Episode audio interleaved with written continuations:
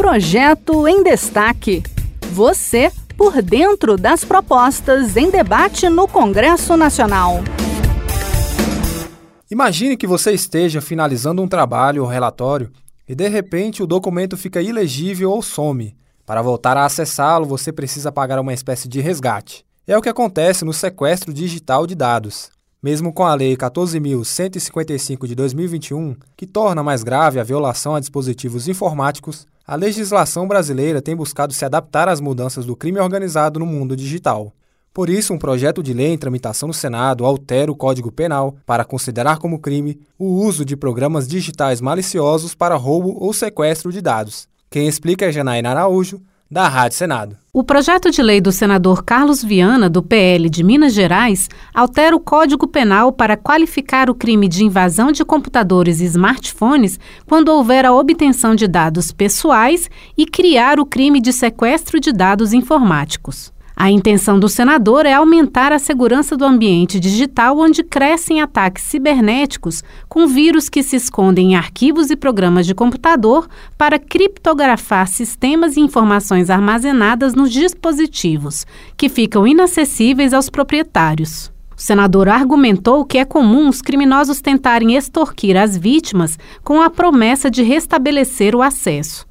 Além de os ataques serem feitos a usuários comuns, órgãos públicos estão na mira dos criminosos, como já ocorreu no Ministério da Saúde e no Superior Tribunal de Justiça, conforme aponta Carlos Viana. Cada vez mais os dados digitalizados de contribuintes, de governos, até de forças armadas, de áreas de segurança, muitas vezes são sequestrados e vendidos depois a um preço absurdo. A legislação não tem uma clareza sobre isso. Daí a minha proposta em nós tornarmos crimes em sequestrar os dados digitais para qualquer tipo de fim.